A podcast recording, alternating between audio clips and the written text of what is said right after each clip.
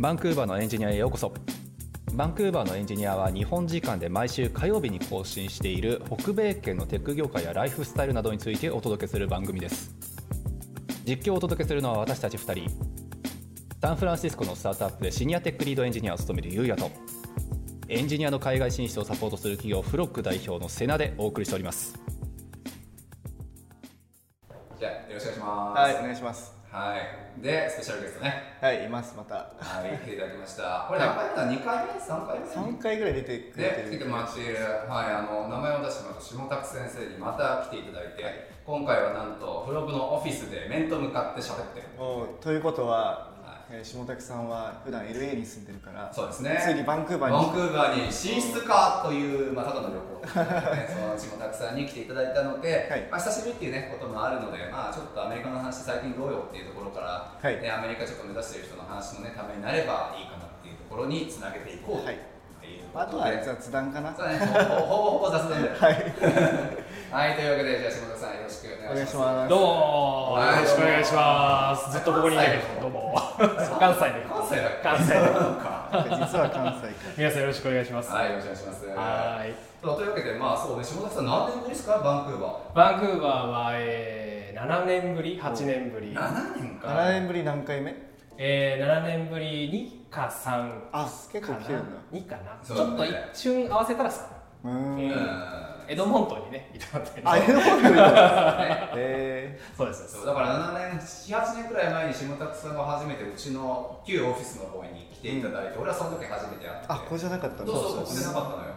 そうで、えっと、その後 LA の方そこでも7年、6, 6年とかですか、今えー、今そうですね、えー、ともう約6年目に入って5年半ぐらい住んでますね。へそうなんですよ。はい。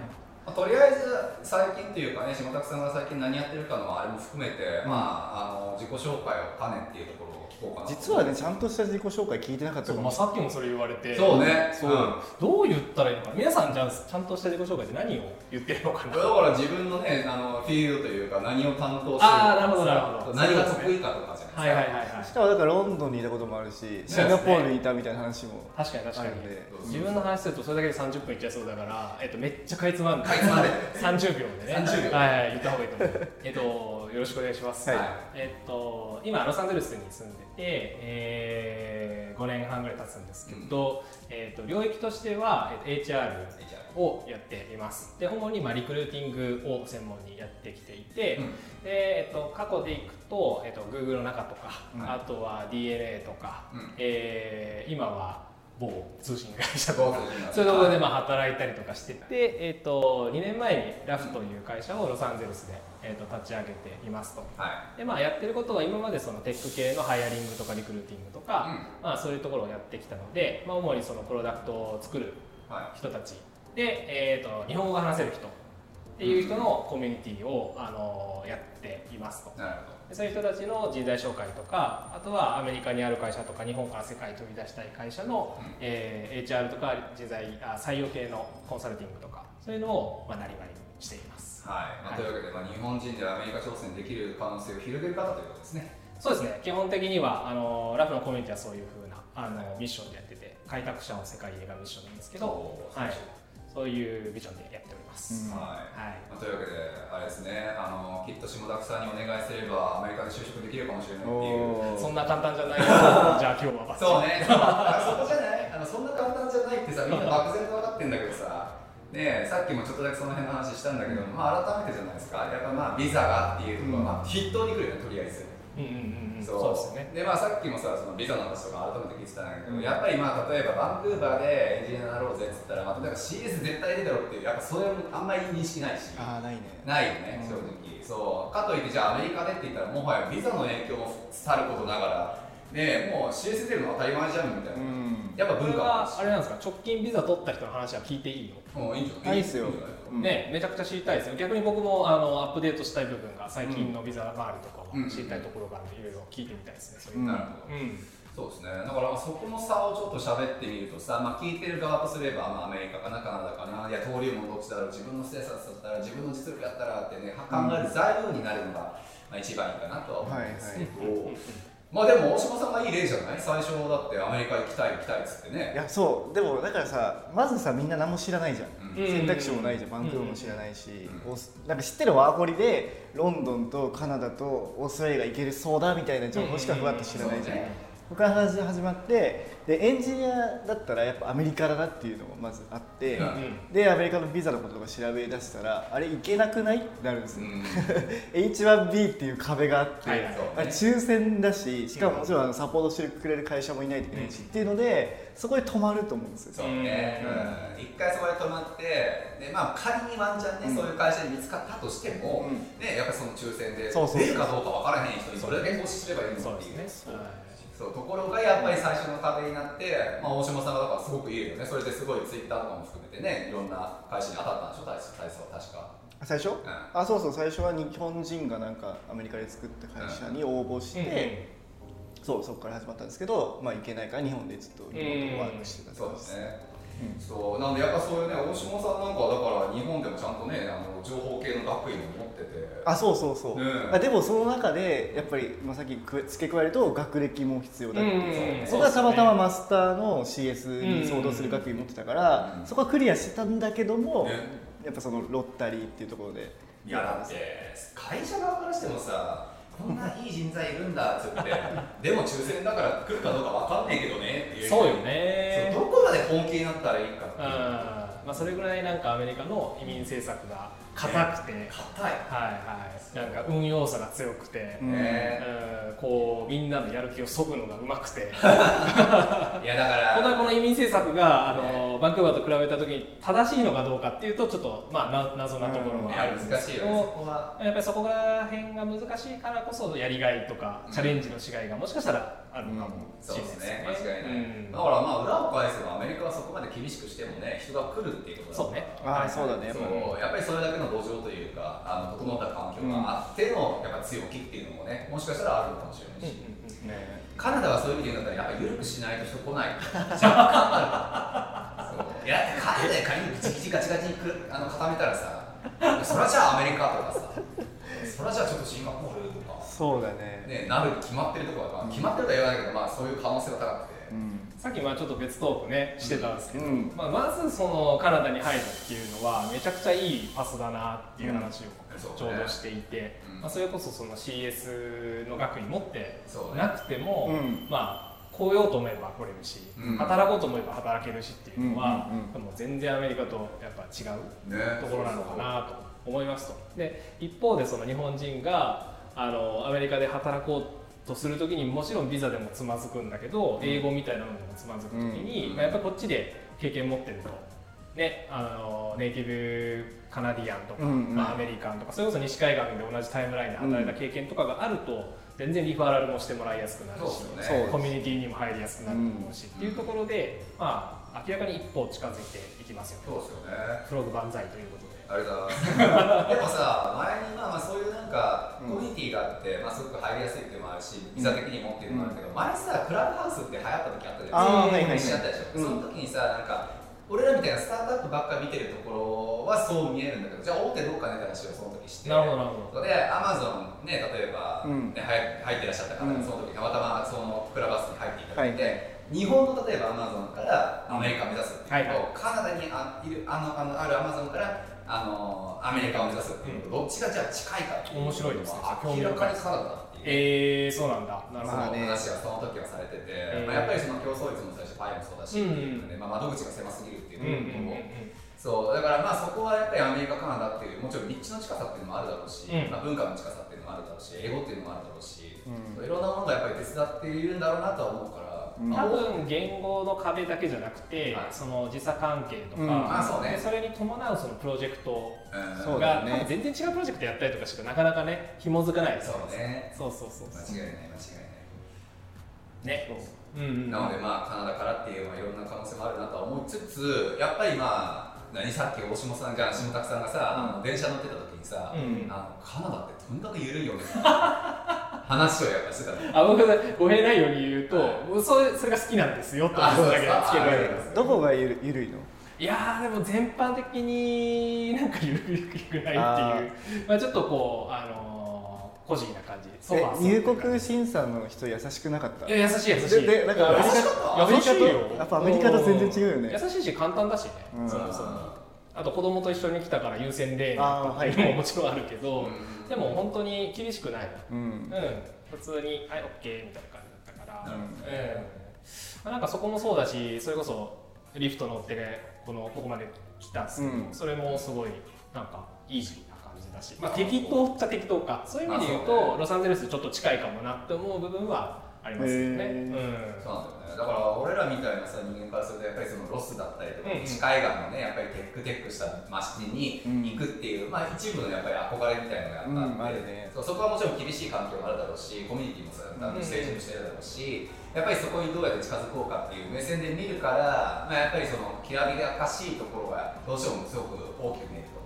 そう。でバンクーバーとやっぱり比較をどうしてどうしてもしてしまうからやっぱりその緩さだったりとか、まあ、住みやすいよ間違いなく、うん。そうすごく住みやすい治安もいいだろうしっていうただそこにずっといるっていうことが果たして正解なのかっていうのを疑問をずっと抱き続ける街でもあるなっていう。なかなか難しいところで。そうねその人によるよね本当に。そうそう。この間ねなんか出ていただいた最近のポッドキャストの方うん。アキさんだったりとか、ああはいはいはい。まあ、渡さんもそうか。あと、まあ、ゆうせいさんも一応そうか、うん。まあ、やっぱりカナダっていうところに相当気に入ってる方もいる結構最終目的地っぽい感じで来てる気はしましたけどね。ね。うん。まあすもう共通してるのは例えば家族がねやっぱりいらっしゃってとか、そうそう。まあ物価その QOL の部分でその物価やったりとか、うん。まあ、住み心地やったりとかっていう部分を重視してのそのカナダのゴールとして良かったねっていう人もやっぱりいっぱいいて、そうだからまあ自分のキャリアのステージにももちろんよるんでしょうね。うん。そう。もっそう何のとガツ。ガツためにね何のためにエンジニアやってるのかみたいなところまで多分話いくじゃないですかうん最終的には、うん、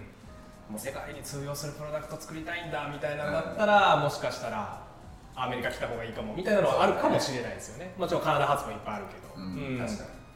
そうなんですよ。だからまあアメリカに対するパスっていうのとそのカナダでのパスっていう部分とね目指す人とキャリアとステージとで全然人によって違うなとはそうそうそうそう。思いつつでもまあ一方でやっぱアメリカにもどうしても行きたいっていうのも当然いるわけで、うんうんうん。そうそう。で住んでみたらカナダでいいやっていう人もいるわけで。そうねね、なんかそういう人たちの材料になんかなる話ができればなと思うんだけど、まあ、さっきもね話したやっぱビザっていうの壁がまず当然ある、うん。そう。でそれは圧倒的にカナダの方がやっぱり緩くて圧倒的にアメリカってどうしても難しい、うん。そう。それはもう前提になって。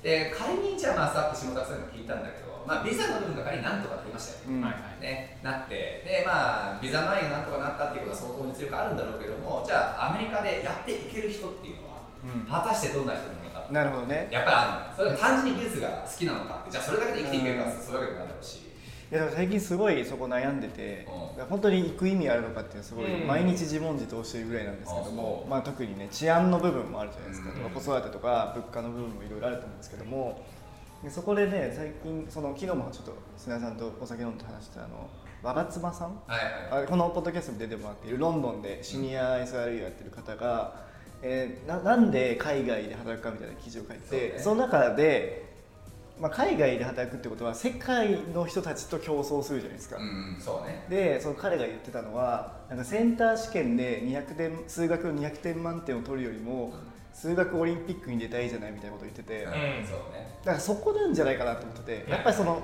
特にアメリカのエンジニアたちっていうのは世界からもよりすぐりの人たちじゃないですかそこで働きたいっていうのを強い覚悟と強い意志でうん。いけるんだったら大丈夫だと思う、うん。でそこに喜びを感じたりとか、うん。他を捨てれるとかそうね。あとうん。取捨選択にはどうしてもなるとこうんあるからね、そうそうそうまあ、もしくは年齢関係ないとは言えないと思ってて、うん。やっぱ若い時こそそういう無茶が効くっていうかそうそうなんだなんかガンガンやれちゃうっていうところもあるんで、うんうんまあ、間違いなく海外っていうのは若い時の方がいいと思うっていうのはまあ間違いない。ですね無理しても大丈夫な年齢あるからね。そうそうそう。だって家族いなかったらさそれこそそんなに治安のこと考えなくていいじゃん、うん。確かに。まあ、もちろん考えるけど死にたくないから。もちろんね。そうだね精神があ分はちょっとあれやけど。でそんなアメリカ別に言うてもあそこまでは一人だったらね、うん。やばくないから、うんやっぱ家族できて子供できるという考えることも増えるしっていうのは間そ違いうないですよね。そうあと物価に関してもねあの別に若いうちだったらそうそうそうそう。シェアハウスとかでもいいかなみたいな、ね一人身だったらシェアハウスでもいいし、うん。ずっとビワーク住んでればいいだから、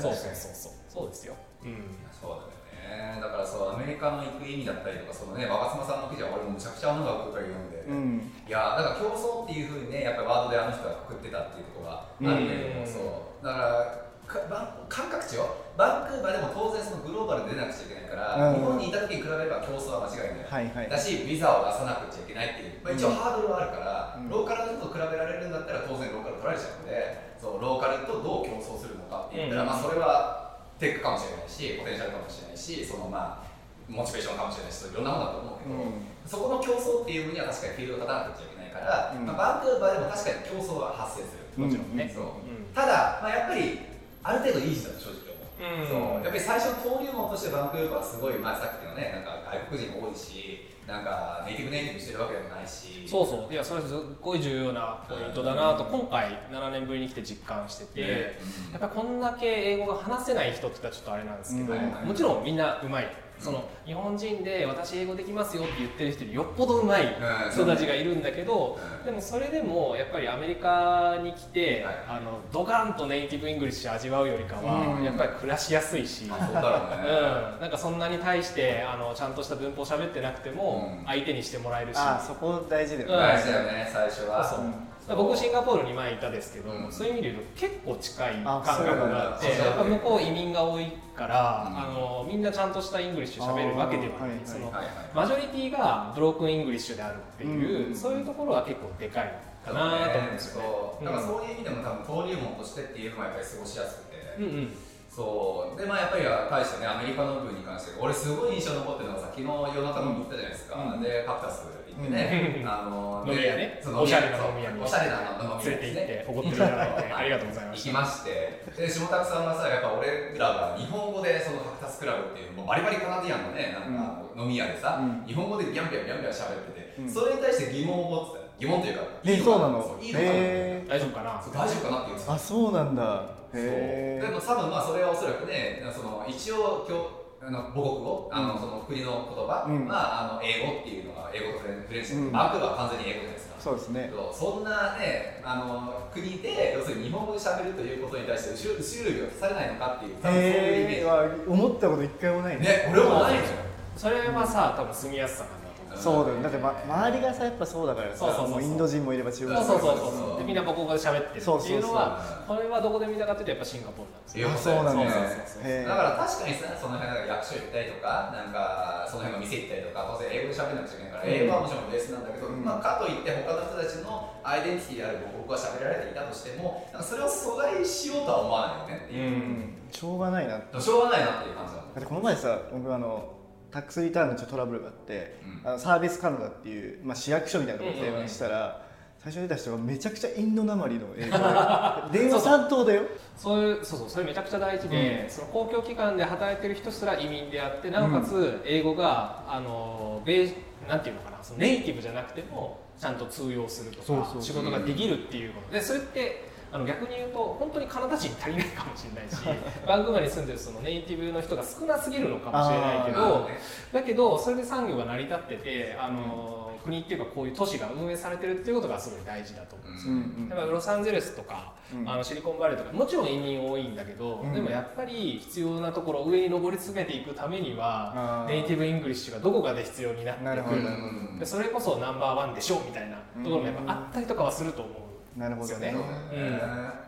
そうだからそこの厳しさっていうのはどうしてもアメリカはあるんだろうなと思ってて前になんか大島さんがなんかミーティングの時にそうだよ。なんだっけあのお前の英語はダメだみたいな感じで言われたんだねひどいね。ししかもそれはコントラクターのジャパニーズの人なんですよ。へだからその方はまあまあ発音全然下手くそなんですけど、はい。はいまあ、文法とか全然合ってるんですけど僕当時ももっと喋れなかったから、うん。ちょっと勉強した方がいいよみたいなめっちゃ言われたりとかして、えそうそうっちだとあんまないじゃん、うんないとそ思う、う。ん。うブロークンはブロークンでそれが多分のベースで多分コミュニケーションを取るっていうなんか認識というか意識があるから。なん。か、うんうんわリフレーズするのが当たり前っていうか、うん、そうね。分かんない同士でこう探り合っていくのが結構やることかな、ねだから多分そういう意味での登竜門としてはまあ本当にバンクーバーはそんなにするんだろうなとは思いつつ、まあ、結局さっきのぬるま湯って話に俺はやっぱりあこれでも今ちょっとポップアップしてきた質問あるんですけど、うん。じゃあバンクーバーで日本人じゃなくて、はい。バンクーバーで生まれ育ったカナダ人がうん。実際ソフトウェアエンジニアになった時に、はい。バンクーバーで就職していくのかと。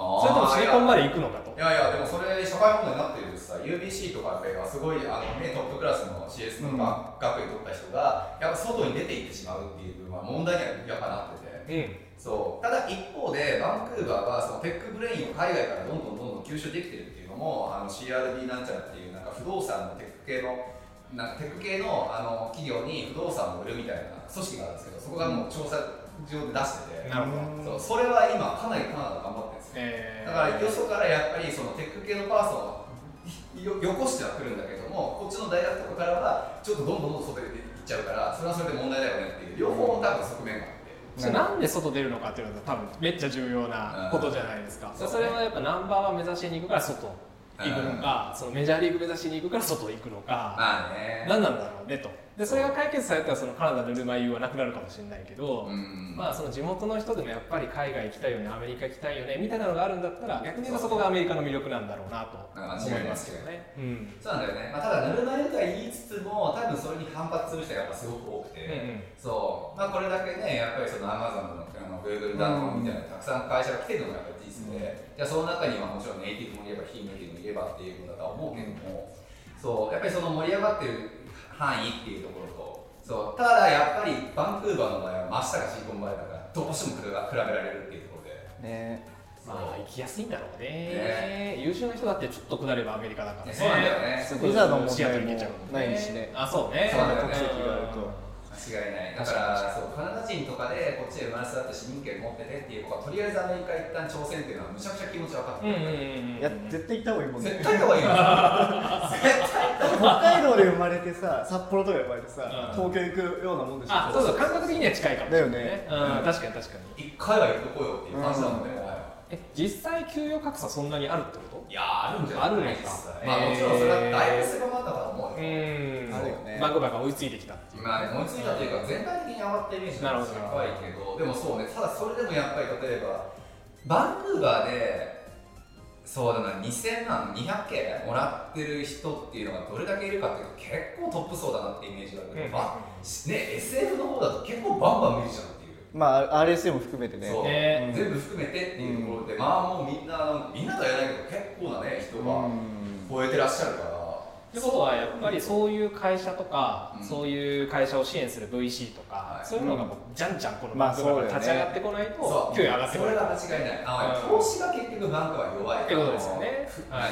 何運輸とか不動産以外不動産バンバン立ってんじ不動産の頭おかしいゃんやばいよね。そうそうそうそう。ど移民の部分の投資はめちゃくちゃ進んでるけど、そうなのよ、はいはい。アメリカが強いのはあの投資がさあそこ確か半分近くは外部から来てるよね、うん。世界からやっぱりちゃんと取ってるそう日本が弱いのは逆に言うとそれあの日本国内で90何パーの投資が回っちゃってるから、外から取ろうとしないし外に出ないしでカナダもそういうのだったら結構同じ問題があって、だから僕も結構でそれを感じててうん。やっぱ東京と似てるなって思うんだよね。結局やっぱ東京と同じで世界一ではないっていうか、うんまあ、ある程度発達した街の一つ、うんうん IT みたいな、ね。うん。間違いない。で前でもあのポッドキャストで見た時にバンクーバー意外とあのユニコーン企業を輩出してるよねっていう。あそうだね。そうだね。そうそう。あれもすごいなとは思ったけど、やっぱりそれってアメリカがね近いっていうところは正直あると思うし、うんうんなるそうなかなか一長一短だなとは思いつつそこはなんか問題はやっぱり抱えてますよね、えー。お金の集めやすさ。だからソフトウェアエンジニアになって世界中どこでも働ける、まあ、職責の一つじゃないですか、はい。あの技術さえあればわがままなことも言えるし、まあね。え何ここランチないの？とかね。え何おおやつも出ないの？とおやつないの？昨日聞いた話だとマッサージついてないんですかぐらいの。よく言うねと思うんですけどでもまあそういう世界観。でそれは技術があるからあの言えることであって、需要がめちゃくちゃあるのに供給が足りてないからうん。言えることであって、うん。っていうことですよね。だからすごい、よう考えてみたらすごいよね。昨日も富樫さんさ一緒に飲んだエンジニアの方ねいてそうその方の会社でなんか奥さんと一緒にマッサージ行きのなんか一社行きの歯医者行きのなんか何しいのこれしいのみたいな何のベネフィットやねんみたいな。いやあのめっちゃいいと思うんですよ。そう本当に、うん。そうそうそう。でなんか前働いたところでもあったけど次のところでも同じようにあるっていう。まあその数百人規模の会社でそんなのがあるっていうのは、ね。やっぱりちょっと特殊なのかなと思うし。あでもそれ東京と比べたら逆にバンクーバーの方がめっちゃいいんじゃないですか？ベネフィットとか。でもああそうだね。東京はさ住宅系の保証をなぜかすごくするとこなく悪くない？いやー。やはり二駅ルールみたいな。あそうそうそうそうそうそう。3万円とかしか買えないよ渋谷のやつで。みんな三茶に住むやつでしょ。そんなもんなの？そうだよ。そう。3万円でどこでもルールっていうので5万円。それ34年以上5年以上働いたんだっけな。そうなんだ。俺そう21から日本を知らないからあその辺わかんないんだけどそのね家の家賃の補助をサポートするよとかって、まあ、こっちだとたまに聞くけどまあまず。あれなんでサポートしてるか分かってますか？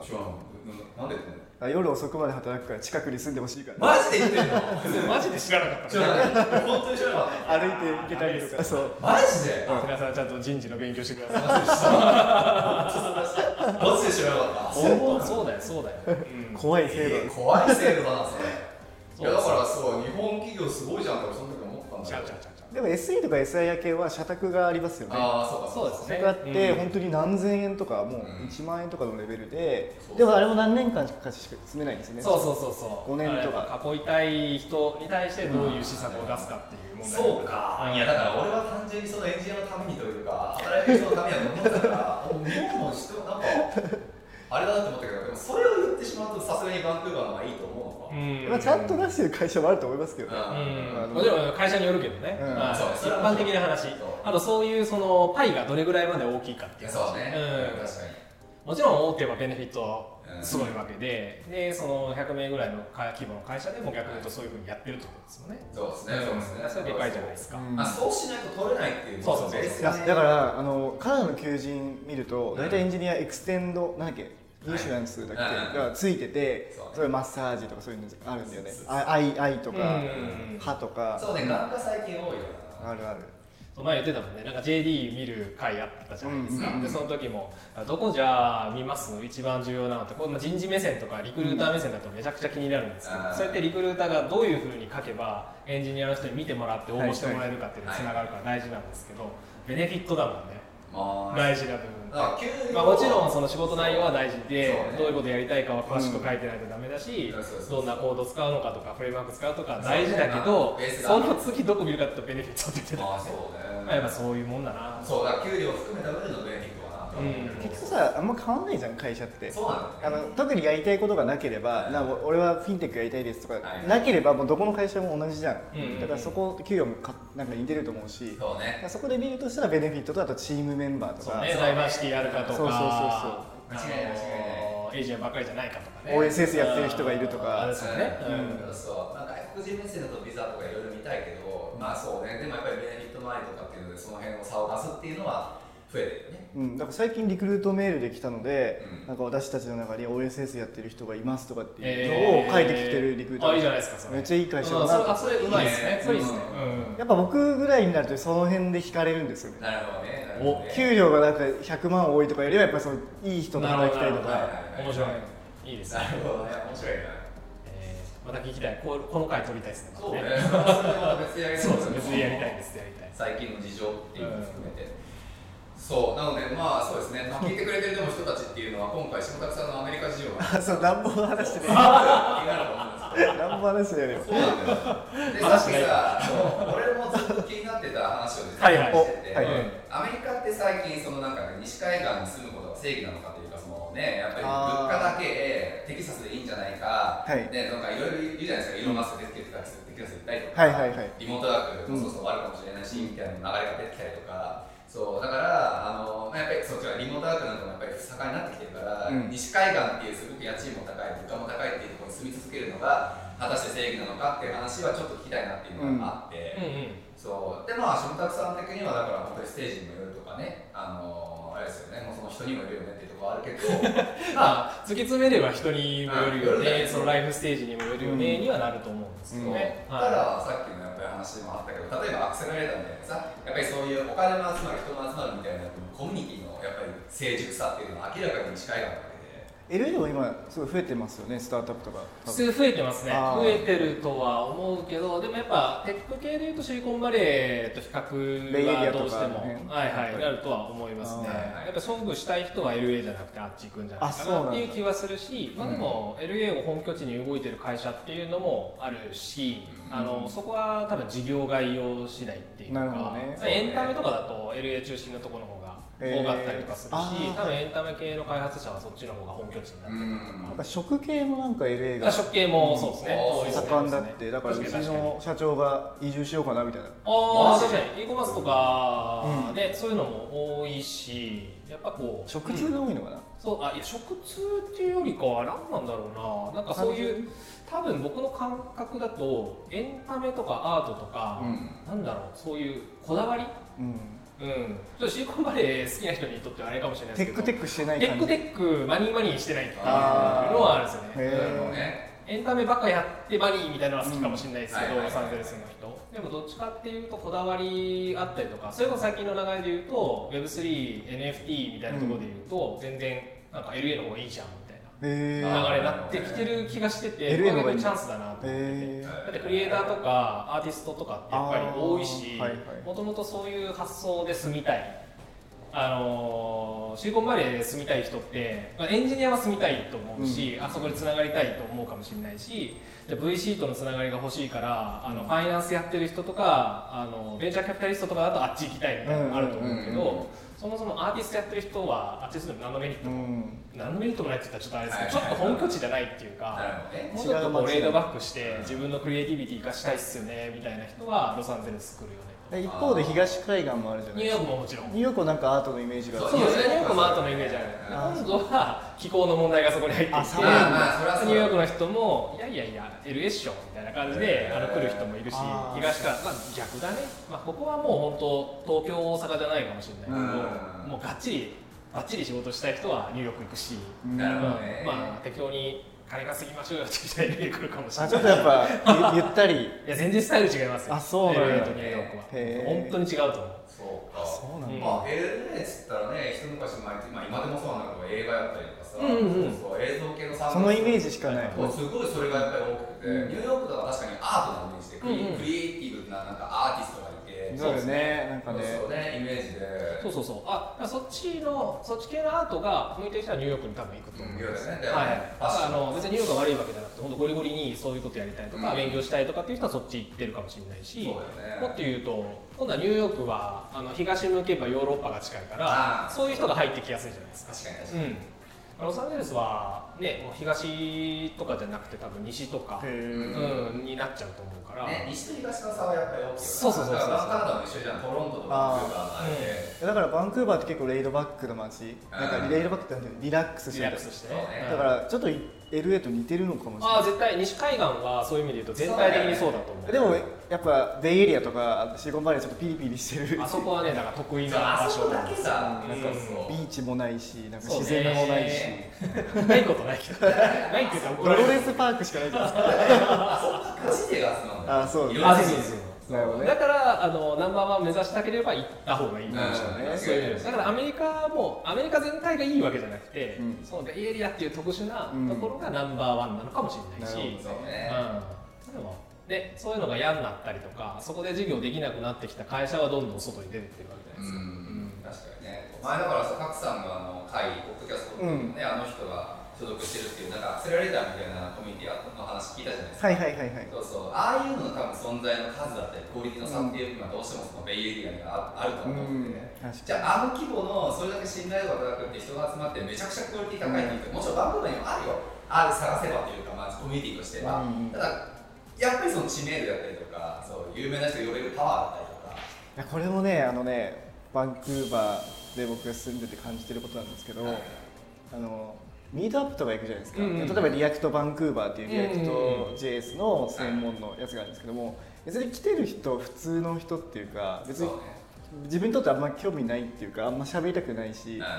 なんかそこあの誰かすごいなんかその React の core committer が来たりもしないじゃないですか、でもそれ分かんないんですけど SF とかだとそういう人がバンバンいるのかなそうなだねそうであとそういう人とかが普通にそういう会に呼ばれるよね、そうそうそうやっぱりなんでできるかっていうと、うん。僕突き詰めると金だと思う。まあそうだね、やっぱお金あるから、うん。そのコミュニティ自体にもお金あるから呼ぼうぜみたいな、そこに後ろにエンジェルがいたりとか実はね。そうそうそう。で、まあ、そこで採用が行われてたりとか。もそうそううんそうそうそういやだからシンプルに金なんだよな正直リアルにそうそんなポッドキャストやだ結局金だとだっていいコミュニティを呼ぶもしくは運営するためには金が必要でそそう大事なことですよえ大事だと思ううんだからこそ海外出ようぜみたいなのもあるからねそうだから俺の尊敬する、まあ、テック系の人たらスチュワートさんっていうそのフリッカーとかスラックとか、あの辺作った、あのおおおおじさんじゃない。カナダ人？え？カナダあの人バンクーバー生まれじゃなかったあそう。バンクーバー生まれかしらんけどカナダ人うん。のはず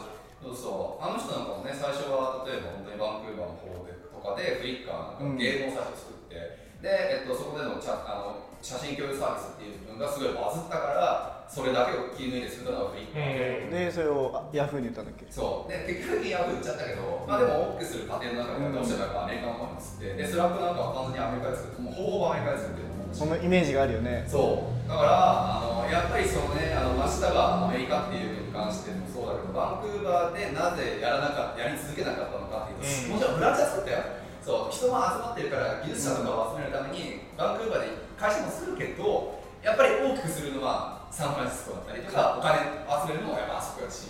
なるほどね。そう。やっってなるぱとやっぱりその金っていう分の問題に関してはどうしても切ってはいけないはずなんで。その点 LA はどうなんですか？いや集まりやすいんじゃないですかね。あそういう意味で言うと。はい。集めやすいのかなっていう気はしてますけどね。うん。普通に位置的な地理的なところで言うと、まあ、普通にシリコンバレーからも近いし、うん行きやすい行き来しやすいっていうのもあるし、うんまあ、あとはさっきのライフステージとかって意外に綿密にやっぱり関係してると思っててはい。あのテキサス行って住んでる人もたくさんいると思うし、あの僕も行ってみたことないから分かんないけどこの前帰ってきた人から話すともう暑くてしんどいみたいな。えあー蒸し暑いですねみたいな。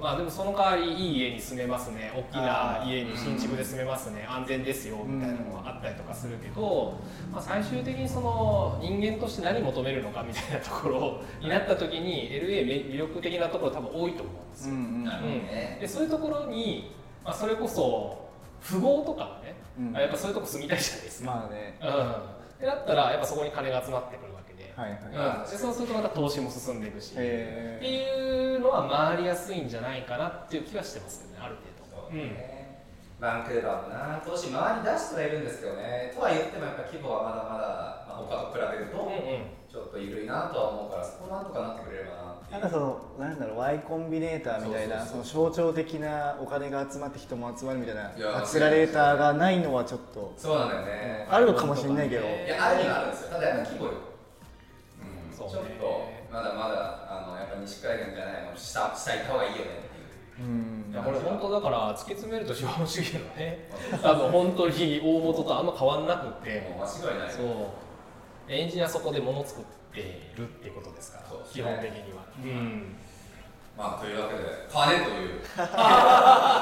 絶対嫌だなこのポッドキャスト。2回目言うけど。でもそうね何しろやっぱりそのアメリカに挑戦するっていうステージの人もいれば、まあ、はいガから始めるっていうことに魅力を感じる人も当然いるだろうし、うんまあ、今後もこのポッドキャスト経由でいろんな人がアメリカカナダに北米圏に挑戦してくれればきっと美しくなると思います。美しくしたいんだよ。それが目的だったんね